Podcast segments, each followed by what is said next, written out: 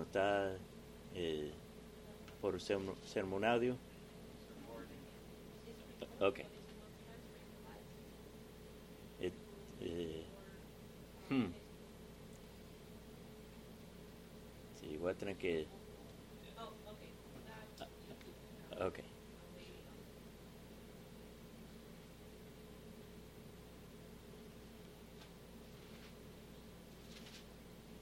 Ah, Ok.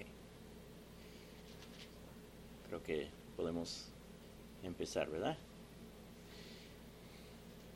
Bueno, antes de empezar vamos a orar para pedir la ayuda del Señor.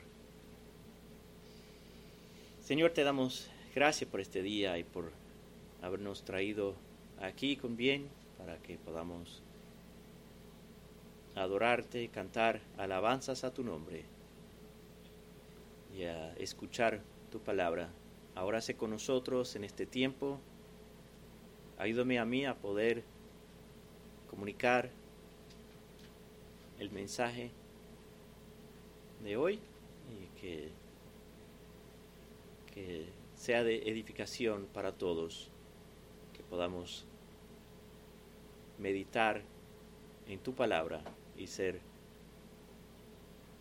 edificados. Guíanos y dirígenos en todo. Te lo pedimos en el nombre de Cristo. Amén. El título de- del sermón de hoy es Libertad en Cristo. Uno de los deseos más profundos del corazón humano es ser libre. Lo hemos visto en esta semana pasada en Cuba. La gente, el pueblo marchando en la calle ¿Y qué es lo que están clamando? Libertad. Entonces, el hombre, por naturaleza, quiere ser libre. Y eso puede ser bueno, pero también puede ser malo, porque no quieren que nadie le diga qué hacer. Pero Pablo nos dice en Gálatas 5.1 que fue para libertad que Cristo nos ha hecho libres. Entonces, hoy vamos a tomar eh, un momento, unos minutos para meditar en lo que es nuestra libertad en Cristo, basándonos en nuestro texto de Gálatas capítulo 5, versículo 1. Entonces vamos a leer ese texto eh, antes de seguir. Para libertad fue que Cristo nos hizo libres. Por tanto, permaneced firmes y no os sometáis otra vez al yugo de esclavitud. A través de, de toda esta carta, como hemos visto, Pablo ha estado explicando que somos justificados por fe y no por obras. Y como resultado de eso, nosotros somos libres, libres de la esclavitud. La vez pasada, cuando estuvimos mirando a Gálatas, vimos la última parte del capítulo 4 y la alegoría que Pablo presenta, utilizando a Agar y Sara. Y dice que los hijos de la esclava, que es Agar, son eh, los que tratan de salvarse por sus propias obras. Pero los hijos de la libre, es decir, Sara, son los que son salvos por fe.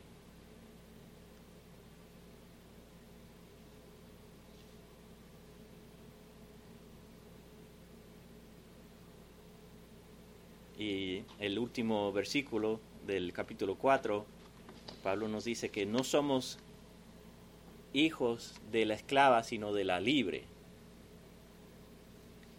Entonces, ahora llega al, apogeo de su argumento, al punto, a la conclusión final de su argumento, que Cristo nos ha hecho libres. Entonces, no somos hijos de la esclava porque Cristo nos ha librado. Y es tan importante esta realidad que, Él da esa exhortación en la última parte del versículo de, mantenernos firmes y no someternos a un yugo de esclavitud otra vez. Entonces, si Cristo nos ha librado, nos ha hecho libres, ¿qué es esa libertad?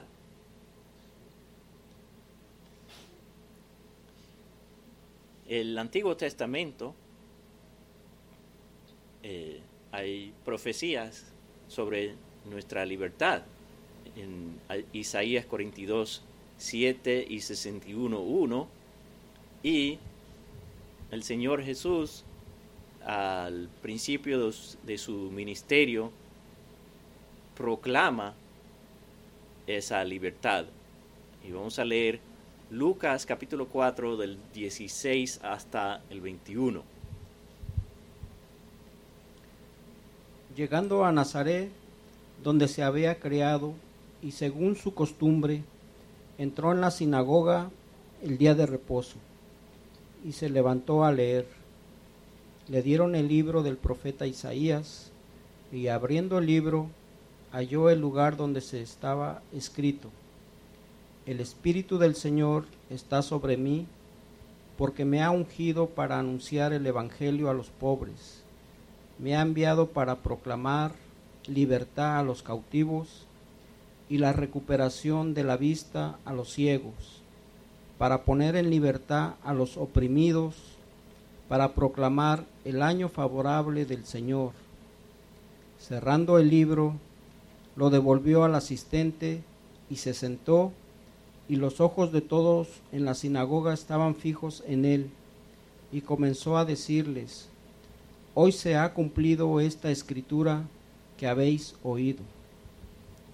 Entonces, él dice que vino para proclamar libertad, para librar a los oprimidos. Es, él está leyendo Isaías 61, 1. Eh, Entonces, y al final, ahí en el versículo 21, dice que ya ese, esa profecía se cumplió en él. Entonces, Cristo vino para, para proclamar libertad. Entonces, ¿de qué somos libres? Cristo nos libró del pecado. Como dice en, en Juan 8:34, el que comete pecado es esclavo del pecado. Y Él nos ha librado de esa esclavitud. También vamos a leer Romanos 6, del 6 al 7. Sabiendo esto, que nuestro viejo hombre fue crucificado con él, para que nuestro cuerpo de pecado fuera destruido, a fin de que ya no seamos esclavos del pecado, porque el que ha muerto ha sido libertado del pecado. Ya no somos esclavos del pecado, porque hemos muerto con Cristo y ya somos librados. También ese mismo capítulo, versículos 17, 18 y 20 Pero gracias a Dios que aunque erais esclavos del pecado, os hicisteis obedientes de corazón aquella forma de enseñanza a la que fuisteis entregados, y habiendo sido libertados del pecado, os habéis hecho siervos de la justicia, porque cuando erais esclavos del pecado, erais libres en cuanto a la justicia. Entonces, ahí vemos que cuando, cuando somos salvos, somos librados de la esclavitud al pecado. También Cristo nos ha librado de la ley. Vamos a leer Romanos 7, 6 y 8, 2. Pero ahora hemos quedado libres de la ley, habiendo muerto a lo que nos ataba, de modo que sirvamos en la novedad de espíritu y no en el arcaísmo de la letra. Porque la ley del espíritu de vida en Cristo Jesús te ha librado de la ley del pecado y de la muerte. Y eso incluye las ordenanzas judías. Vamos a leer Colosenses 2, 20 al 21.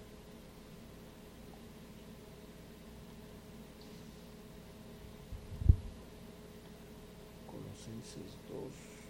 Creo que atrás. Creo que no está. Voltea la página.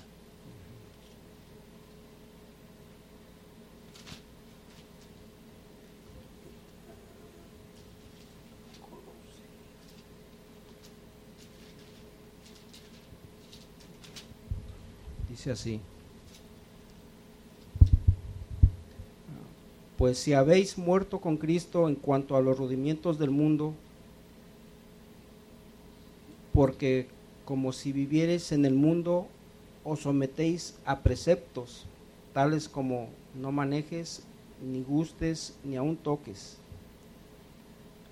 Y Pablo está refiriendo específicamente en ese, en ese texto a, a, a la ley, los, las ordenanzas judías, las diferentes regulaciones que tenían sobre lo que era inmundo y la diferente eh, carne que se podía comer y no, y, los diferentes, eh, las diferentes fiestas.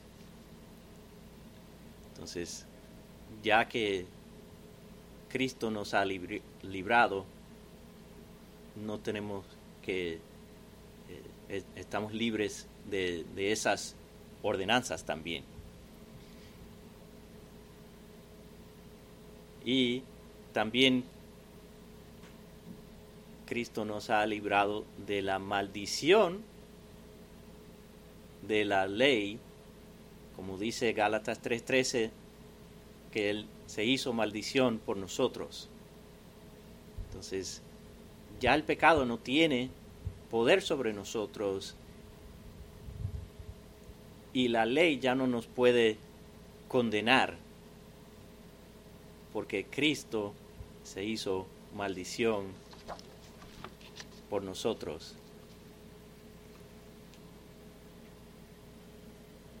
Entonces, ya hemos visto de qué somos libres, del pecado, de la ley, de la maldición. Pero ¿de dónde viene nuestra libertad? Viene del Padre, del Hijo y del Espíritu Santo. Vamos a leer Colosenses 1, 13.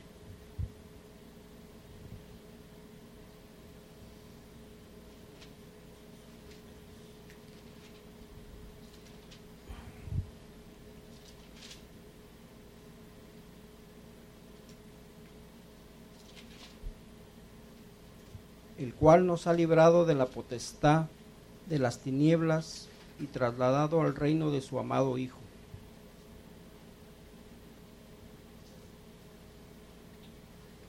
Y también Gálatas 4 del 3 al 5.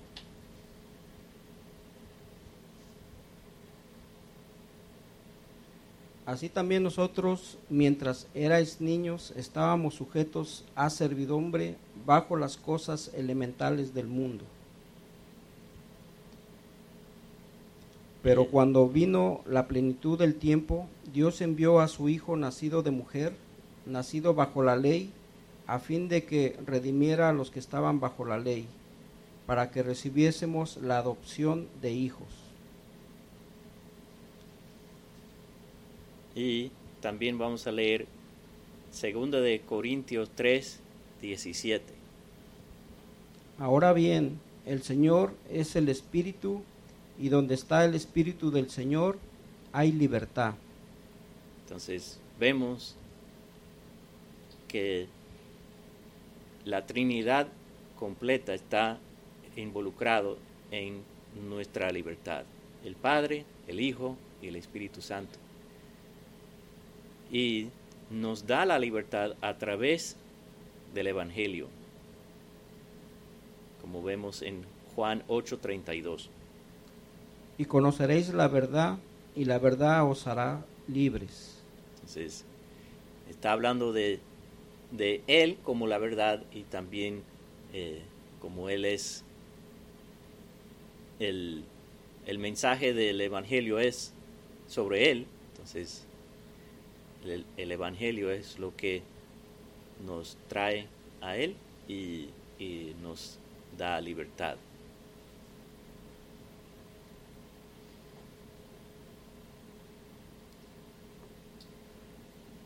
Pablo nos eh, Pablo habla de, de, la lo que él dice la gloriosa libertad de los hijos de Dios ahí en, en Romanos 8 21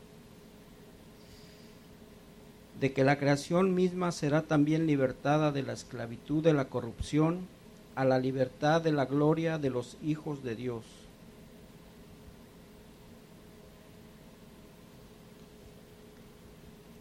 Y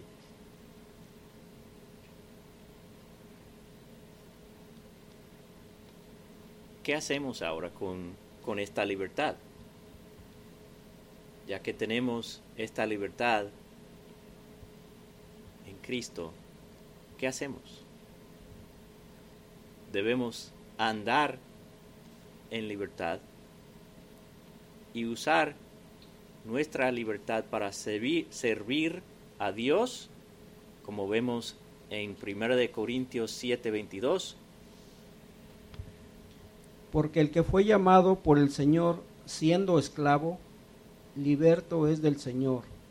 De la misma manera, el que fue llamado siendo libre, esclavo es de Cristo. Entonces, no importa si, si nosotros somos esclavos en, eh, en la vida, esclavo de, o eh, en ese tiempo habían personas que, que eran esclavos de otra persona, pero a pesar de eso, eran libres en Cristo y los que los que eran libres Pablo dice que son esclavos del Señor eh, indicando que deben servir al Señor. Entonces nuestra libertad debe ser utilizada para servir a Dios y también servir a a los hombres. Vamos a leer 1 de Corintios 9, 19. Porque aunque soy libre de todos, de todos me he hecho esclavo para ganar al mayor número posible. Pablo dice que está libre de todos, no, no está esclavizado a ningún hombre, no, pero él ahora va a usar esa libertad que tiene en Cristo para servir a los hombres. Entonces debemos nosotros hacer eso mismo y debemos ejercer nuestra libertad correctamente y no abusarla. Vamos a leer Gálatas 5:13. Porque vosotros, hermanos, a libertad fuisteis llamados, solo que no uses la libertad como pretexto para la carne, sino servíos por amor los unos a los otros. Entonces Pablo dice, ustedes son libres, pero eso no, no significa que puedan hacer lo que, lo que su carne quiere. Hay una manera correcta de usar nuestra libertad y es sirviendo unos a otros.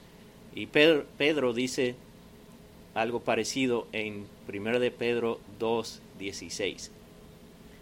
Andad como libres, pero no uséis la libertad como pretexto para la maldad sino emplearla como siervos de Dios. Entonces, no debemos decir, bueno, yo soy libre, puedo hacer lo que me, me da la gana. No, nuestra libertad es para servir unos a otros. Y no podemos usar nuestra libertad de manera que ofende o que sea tropiezo para, para nuestros hermanos. Y vamos a leer 1 de Corintios 8, versículo 9.